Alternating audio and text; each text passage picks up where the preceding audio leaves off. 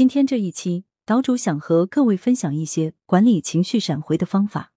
情绪闪回，乍一看，各位可能会觉得这是个非常陌生且非常学术的一个名词。但是，我们每个人在日常的生活中，或多或少的可能都有过情绪闪回的经历。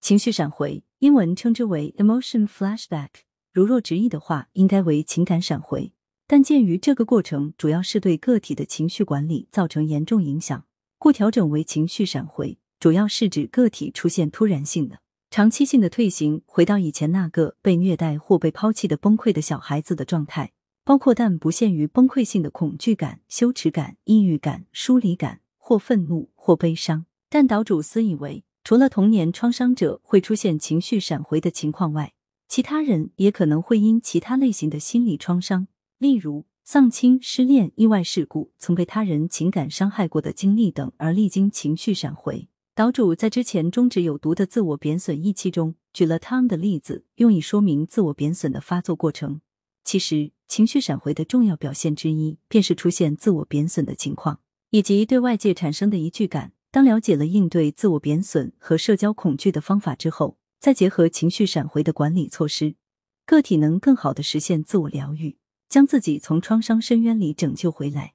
有的人的情绪闪回可能不像他们那么激烈，但却会体会到类似的自我羞耻感和恐惧感。那到底如何判断自己是否正处于情绪闪回中呢？各位可参考以下情绪闪回的表现作为自我判断标准：一、崩溃性的恐惧感；二、严重的自我羞耻感；三、抑郁情绪；四、同自己、他人、外界的疏离感；五。极度的愤怒或悲伤，六出现不合时宜的或战或逃的反应，七体会到一种觉得自己渺小无助易碎的感觉，八出现有毒的自我贬损，九对触发事件的情感反应是不合适的。一零在使用一些原始的自我疗愈方法，例如食物、酒精、某些特定的活动、改善情绪的药物等。由于知识受限，岛主也无法准确的下结论说。个体只占有其中一条表现，是否就表明他正处于情绪闪回当中？但是如果个体同时出现了以上多种情况，情绪闪回出现的可能性是非常大的。此外，岛主需要特别提醒各位，一定要额外留意自己突然高涨的某种渴望，尤其是甜品、食物、购物、性需求这些征兆，表明你很可能处于隐性的情绪闪回当中。岛主发现，上面提到的情绪闪回表现。是通过外显的表现方式，能让个体看到、感觉到、意识到从前的心理创伤给自己造成哪些影响。然而，可能还存在一些隐性的情绪闪回表现，非常不易察觉。例如，历程成瘾，是指对做某些事情的过程上瘾，包括但不限于吃东西、购物、性爱等；以及睡眠障碍，例如半夜突然醒来，个体会立即处于惊恐、焦虑、抑郁、羞耻等心理状态中。同时，可能伴随着肌肉紧张等生理反应，个体很难将这些隐性情绪闪回表现同过去的某种心理创伤联系起来，因为这些隐性表现并不像显性情绪闪回的表现那样让他们感觉难受或痛苦，反而让他们感觉很好，这样更加剧了疗愈的困难度，同时也会让个体的情况变得更糟糕。岛主建议各位提高自我觉察度的很重要的一点，就是一定要留意自己的成瘾现象。从心理学角度来讲，个体如果对某种人事物成瘾，可能是在无意识的弥补过去某种未曾被满足的需求。历程成瘾比药物成瘾可能更麻烦一些，需要追根溯源去寻找那个埋在过去的种子，把它从过去移植出来，重新修剪培育。了解了情绪闪回的表现之后，下面介绍一些管理情绪闪回的方法，希望能够帮助到有需要的朋友。当你尚未处于情绪闪回中时，一需要识别触发点，触发点是指是指会诱发情感闪回的内在或外在刺激，大到一座城市、一个国家，小到一个细微的表情或一种味道。要多留心这些刺激，才能帮助我们降低情绪闪回的频次和强度。等到我们的心理状态恢复之后，确保有足够坚强的内心去与过去释然时，可以考虑再次直面触发源。二，请建立并守护自己的个人界限。可参考岛主之前一期内容，设定健康的个人界限，提醒自己不能允许别人虐待自己，自己有权利离开危险的环境。三、请试着培养健康的、值得信赖的人际关系，为自己积攒社会支持的力量。当你处于情绪闪回中时，一，请对自己说：“我正处于情感闪回中，我现在体会的那些情绪和情感都是来自过去的记忆，并不能伤害到现在的自己。”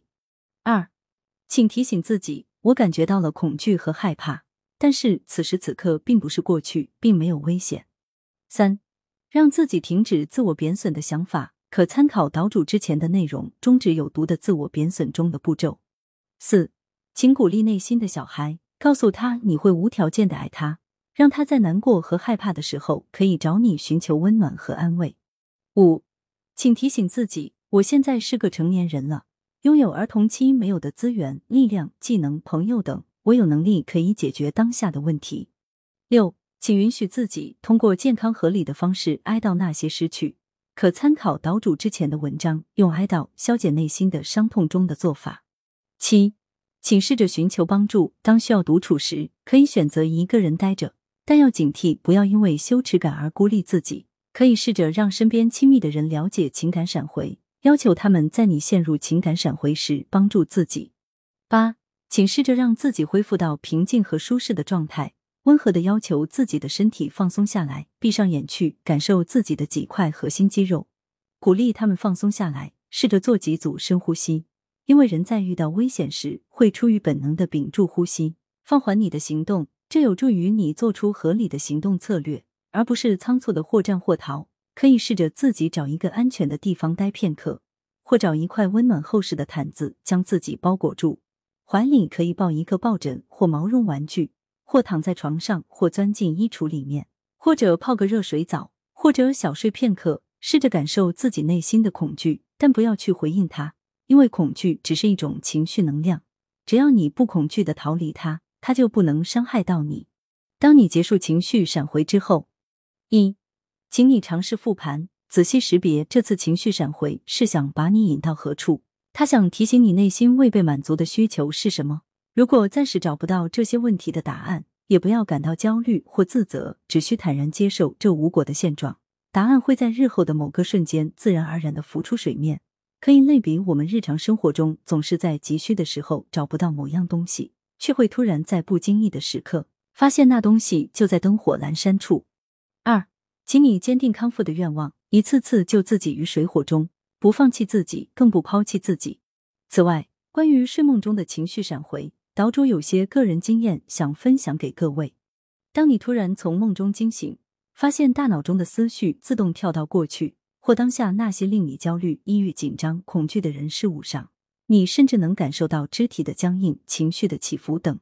首先，请不要害怕，先闭上眼做三组深呼吸。深呼吸时，请用腹部呼吸器，将意念集中在感受腹部起伏运动上。其次，告诉内心和大脑，我在情绪闪回中。并不处于真正的情境中，无需害怕或担忧。最后，像个温柔的母亲哄孩子睡觉似的，一遍遍的耐心的哄劝自己的身体、四肢放松下来，再哄劝自己的大脑停止工作，进入睡眠。关键点在于放松和耐心。细心的读者可能会注意到，几篇自我疗愈文章中的方法有许多雷同之处。不错，这一系列文章基本都围绕着心理创伤展开。希望能够帮助创伤者逐一解决因创伤带来的多方面问题，而情绪、情感、认知、行为之间的关系是彼此关联、互为因果的，因而解决方案也是彼此相通的。不过，具体问题具体分析，每个人应有各自的个性化解决方案。岛主此处仅提供一些选项，像中医的药柜一样，供君筛选采纳，自成一方。愿所有岛民